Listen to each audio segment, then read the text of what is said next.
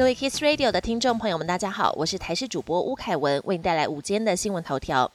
民众购物常会遇到被要求加入店家会员并提供个资，为了防止店家未善尽保护个资的责任，可能造成个资外流，经济部颁布《综合商品零售业个人资料档案安全维护管理办法》规范，资本额在千万元以上，并有招募会员的百货、超商、量贩店等，需订定个资安全维护计划。今年一月三十一号是最后期限，从二月一号起，如果查到未订定各自安全维护计划，将开罚，最高可罚一千五百万元。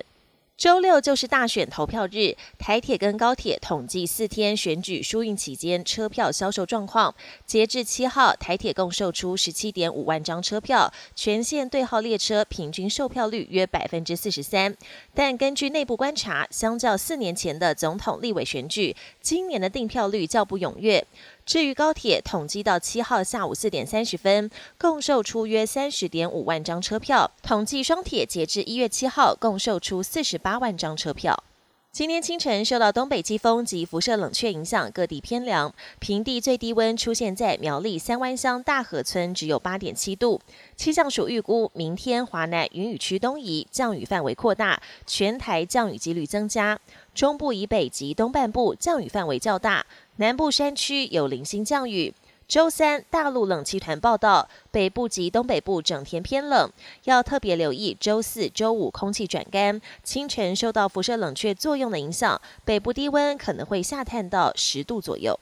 国际焦点。东京羽田机场的日航残骸清除完毕，关闭六天的 C 跑道已经在今天凌晨重新启用。八号午夜过后，一架全日空班机从羽田 C 跑道起飞，宣告起降恢复正常。尽管当局原先预估可能电波设备会对航班起降造成影响，必须减少航班，不过现在确认没有任何问题，起降数量预计将恢复正常。不过，日航今天仍取消了十四架次的航班。另外，目前仍有部分跑道指示灯损坏，修复可能需要一个月的时间。全球首富马斯克被爆出长期吸毒，让旗下公司高层倍感忧心。《华尔街日报》引述知情人士报道，马斯克经常在私人聚会上使用 K 他命、骨科碱、摇头丸等非法药物，而且目前仍在使用当中。报道还指出，马斯克的行径让 SpaceX 等企业高层十分担忧，因为如果属实，可能会影响公司数十亿美元的合约。